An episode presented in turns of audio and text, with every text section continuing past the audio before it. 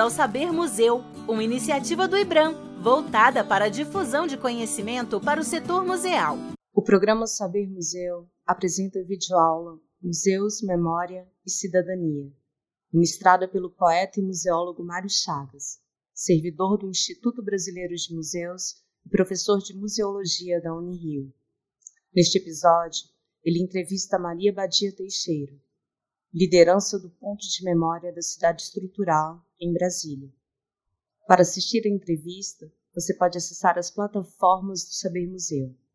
Basta entrar no site www.sabermuseu.museus.gov.br ou visitar o nosso canal no YouTube www.youtube.sabermuseu.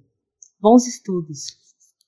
Abadia, é, nós, na verdade, estamos também é, aqui participando de um programa, que é o Saber Museus, né?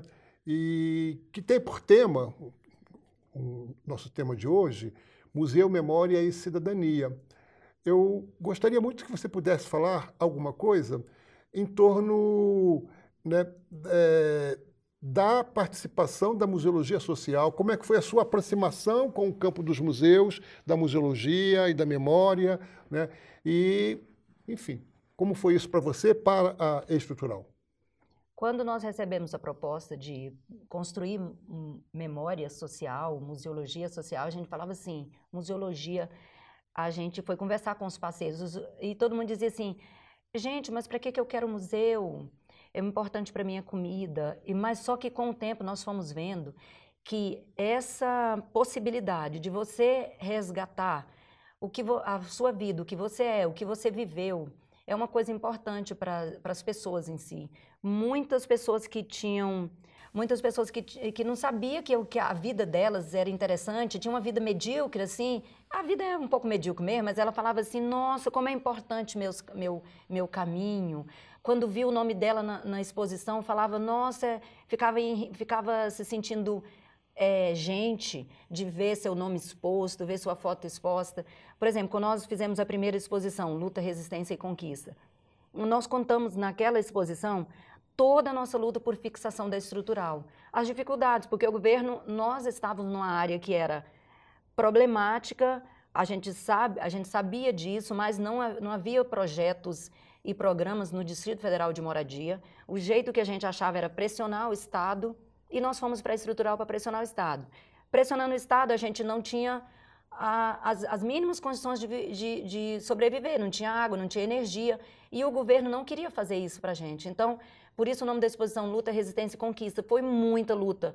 Cada, cada caminhão-pipa que entrava era uma vitória, porque era luta, você tinha que ir para a rua, você tinha que queimar pneu na, pneu na, na via estrutural. Nós eu lembro que na exposição tinha uma barricada de pneus, né? É verdade. Foi retratada a nossa luta lá na, na pista, porque era um jeito da gente dizer para o governo, a gente existe. O que, que a gente fazia? A gente fazia as pessoas do Distrito Federal em si é, ficar incomod... se sentir incomodado, porque quando a gente fechava a via, todo mundo ficava incomodado de, de não poder vir ao, ao trabalho, parava tudo, chegava atrasado, e o governo ia rápido é, atender as reivindicações, ou então, pelo menos, fazer os enfrentamentos, botar a polícia para bater na gente. Era um momento bem tenso, mas também rico, porque é, a gente aprendeu muito política. E não falo de política partidária, eu falo de aprender de, a política da vida, da sobrevivência, de estar tá lutando para sobreviver, né? E com isso, desse, desse tipo de ação de, de lutar para conseguir as coisas, nós conseguimos água, nós conseguimos energia e depois nós conseguimos que o Estado é, urbanizasse. Então fez, é, não fez na cidade toda, mas asfalto, é, canalizou água, escolas, porque a gente não tinha nada de escola. E, por último, em 2008, nosso nome saiu no Diário Oficial como nós fôssemos agora os, os, os, os, donos daquele lugar, daquele lote. Então, saiu 8 mil pessoas no Diário Oficial e o Diário Oficial virou para nós um documento oficial das nossas casas. A gente guarda até hoje. E eu lembro que na exposição, ali. uma parede inteira foi forrada com cópias do Diário Oficial, como se fosse um papel de parede, né, com o nome das pessoas. Né? Pois é, e aleatoriamente as pessoas chegavam lá e achavam seu nome. Eu achei o meu, não foi de propósito. Todo mundo chegava lá e ficava procurando o nome. Foi lindo, foi lindo. Foi um, um, uma, uma iniciativa muito importante, porque quem achava seu nome ali falava, nossa, eu sou importante. Foi dando a entender que, olha, então museologia, então olhar um para a vida do outro, se preocupar um com o outro é importante para a sociedade, é importante para a nossa história, para mim. Contar toda a minha luta, contar que sofri é, aqui para ter meu lote hoje, para meu filho poder ter escola, era importante, é. porque as comunidades não têm noção disso. A gente faz como se fosse. Uh, a gente não, não faz a ligação do quão importante é a luta. A gente vai vivendo não tem não está não tá presente naquela história conscientemente do, do que, que aquela luta é importante, que aquela luta, que aquela conquista foi pelo, pelo, por, por, pelo meu sangue. Então hoje até digo assim, é, você ganhou seu lote? Ganhei meu lote, mas eu paguei caro por ele, né? Eu paguei com muita luta, com, muita, com, muitos, com muitas dificuldades de, de, de sobreviver mesmo, de água, de tudo. Eu paguei um Mas tem afeto nisso tudo também, né? Muito tem afeto. muito afeto. Porque nós também temos conversado isso, né? A, essa perspectiva da museologia, da museologia social é também uma museologia do afeto, né? Que mobiliza afetos, produz encontros, né? colabora para a dignidade social, contribui para a coesão social. É né? isso, eu, é isso que eu estava falando mesmo. As pessoas, quando acham seu nome lá, ela, ela se sente gente. Eu acho que é, sabe assim, uma pessoa que está abandonada, à beira do lixão, morando num barraco de lona, sem, sem direitos nenhum.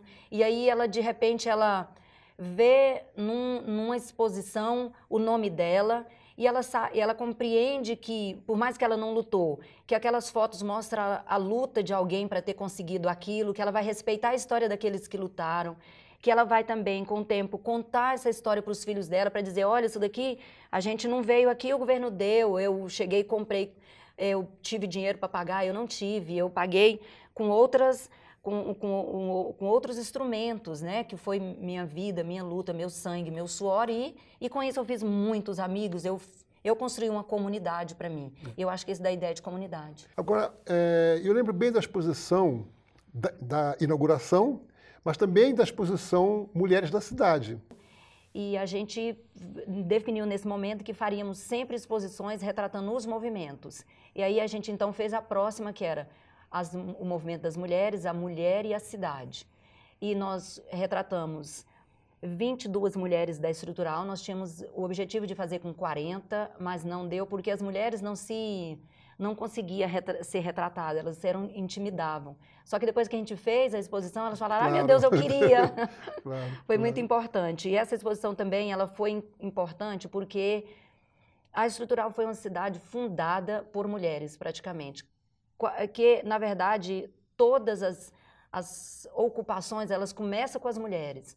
Os homens, eles acabam tendo vergonha daquele, daquele movimento de, de ocupar. Acho que é acho que mexe com, com, com o sentimento da, do, do homem de, ah, não estou dando conta de, de cuidar da minha família, né? Então as mulheres vão, fazem o início e depois, depois os homens é. aparecem. E fica claro que aí também é, vocês são protagonistas da própria história, né? Quer dizer, e esse, esse é o coração da museologia social, né? Quer dizer, não é um protagonismo acadêmico, não é um protagonismo externo, é a própria comunidade né, como protagonista da museologia, como protagonista da sua história. É isso que você percebe? Isso mesmo, professor Mário, exatamente isso que eu sinto. E é por isso que eu vejo a muitos das universidades, e vocês também como, como que, produ que trabalham com museologia e com direitos humanos, chegando lá e reconhecendo também o nosso trabalho. Né, essa troca é, a gente se sente importante porque outras pessoas reconheceram e, e, e disseram para nós que nosso trabalho era importante. Porque às vezes a gente fazia aquilo aleatório, sem estar consciente, sem estar ali fixado naquele, naquele entendimento que está fazendo uma coisa bacana. Você faz porque não teria outra saída. De repente a museologia vai lá e fala: não, é muito lindo o que vocês estão fazendo e isso é passível de ser estudado, passível de passar experiência para outras, para outras comunidades. o, que, você, que, os, que esses direitos que vocês lutam, eles são, eles são direitos é, é, fundamentais que todo mundo tem que ter. Que, e, que... É o direito à terra, direito à habitação, direito à moradia, né? A educação. A educação, a né? saúde. A saúde e que você que é triste que você precisa de lutar por isso, mas se não tem, é com luta que vamos conseguir é o caminho. Claro. Né? Agora, Abadia, é, conta um pouquinho ainda sobre como foi formada a estrutural. Brasília inteira ela é construída é, por cidades, a gente sabe de, todo mundo sabe disso, né? Então, nós não temos municípios, nós temos cidades satélites. E a Ceilândia é a primeira cidade que ela foi ela foi construída para tirar as pessoas que vieram para a construção de Brasília e estava sem lugar para morar. Então, construiu, construiu a Ceilândia, que é SEI, que é, é campanha, é lugar, SEI, agora não vou saber. É, é o lugar onde levou todos os moradores que vieram de outros estados para a construção de Brasília. Só que a Ceilândia não comportava mais e Brasília foi sendo ocupada ao redor. Aí um, os familiares vai trazendo seus familiares e, e seus, seus parentes de fora, e não cabe todo mundo. E a Serena estava tão inchada que não tinha lugar para morar todo mundo. E o governo não tinha programa de moradia para o Distrito Federal. E a gente pegou e, e, aí a gente vai atrás de espaços que é passível de, de ocupações. E a gente não chama de invasão, porque invasão, na verdade, é quem tem já lugar para morar e geralmente, as, antigamente, pelo menos 20 anos atrás, as ocupações eram porque estava mesmo com muitas dificuldades. Um grupo que, que morava na Ceilândia caminhou para a estrutural e a estrutural é à beira de um lixão. Lembrando que isso acho que é muito importante, o lixão da estrutural ele é o lixão do Distrito Federal. Ele existe desde 1964 e recebe o lixo de todo o Distrito Federal. Recebia, porque em janeiro ele foi desativado, em janeiro de 2018 ele foi desativado há um ano atrás. Ao redor do lixão tinha trabalhadores, pessoas que trabalhavam e acabavam ficando lá a semana. Ficava a semana inteira e ia para Ceilândia e para a cidade satélite perto da Ceilândia aos fins de semana. E a gente descobriu que tinha água, tinha terra e tinha espaço que dava para é, algumas pessoas morarem. A gente antes pensava que ia ser 10 mil pessoas no máximo e que hoje em show nós somos 45 mil. E um grupo veio da Ceilândia e pressionou o governo para ficar. E o governo dizia, não, é área ambiental, que hoje a gente tem, a gente tem esse entendimento do que, que é uma área ambiental, como a água, esse bem finito é tão importante, né? Mas o governo também não preocupava com política de moradia decente e a gente teve que fazer aquela ocupação. A gente então fez um acordo com o governo na época que nós ficaríamos naquele, naquela ponta da estrutural que é a entrada e a cidade chama estrutural porque ela é fixada à beira, beira da via estrutural, que ela é, é uma via estruturante para Brasília. Sem ela, Brasília estaria totalmente parada. É uma DF, né? E hum, esse grupo que veio foi chamando os seus, os seus conhecidos. Até a gente fez um, um, um número de mais ou menos 3.500 pessoas. Dessas 3.500 pessoas foi negociar com o governo, porque o governo dizia não pode por ser área ambiental. Então nós vamos fazer uma vila, uma vila com com esse grupo que está aqui e fez uma seleção e muitas pessoas não, não, já tinham lotes, não precisava de estar ali, não seriam contempladas. Só que então ia ser construída a vila estrutural na entrada. É, esse governo desse acordo perdeu as eleições e a cidade inchou por aí por especulação imobiliária. Esses entrou alguns especuladores de grandes empresas construtoras em Brasília e fomentou a estrutural irresponsavelmente. E que, mas também, ela, se não fosse a pressão, e um monte de pessoas que chegou lá, a gente talvez hoje também não tínhamos conseguido a urbanização como a gente já conseguiu, porque a gente ia ficar sempre a vila, um espaço menor, uma cidade né, que, que o governo não tinha interesse, não tinha interesse lá. Mas os especuladores diziam assim, por ser muito próximo do plano piloto, 15 minutos apenas do, do, do Planalto, então se você sair do Planalto, onde mora o presidente, a estrutural de carro, você vai gastar 15 minutos. Era uma área muito valorizada, muito visada. A especulação pensou que estava eles, os especuladores, pensou que estavam usando a gente. Não, eles usaram mesmo.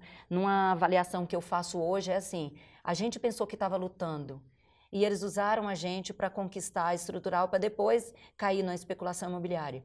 E aí o programa de museologia social, o que, que ele faz? Ele faz a gente dizer assim, gente, esse lugar que nós conquistamos com sangue, luta, resistência, é um lugar para a gente morar, não é um lugar para a gente vender. Então, através dos nossos, das nossas exposições e das nossas e das nossas e dos nossos cafés com memória, a, a, é sempre passar essa ideia de, da pessoa valorizar o lugar que mora, de não reocupar outro lugar, de não ser irresponsável com o meio ambiente, de, de tentar viver no, no lugar onde conquistou com dignidade. Ok. Abadia, muito obrigado. E nós estamos aqui diante de um exemplo claro de museologia social que, associada a essa ideia de uma museologia do afeto, fica evidente que o protagonismo museal é tocado adiante por Abadia e outras pessoas que estão lá na comunidade. A museologia que não serve para a vida, não serve para nada. Essa museologia é para a vida.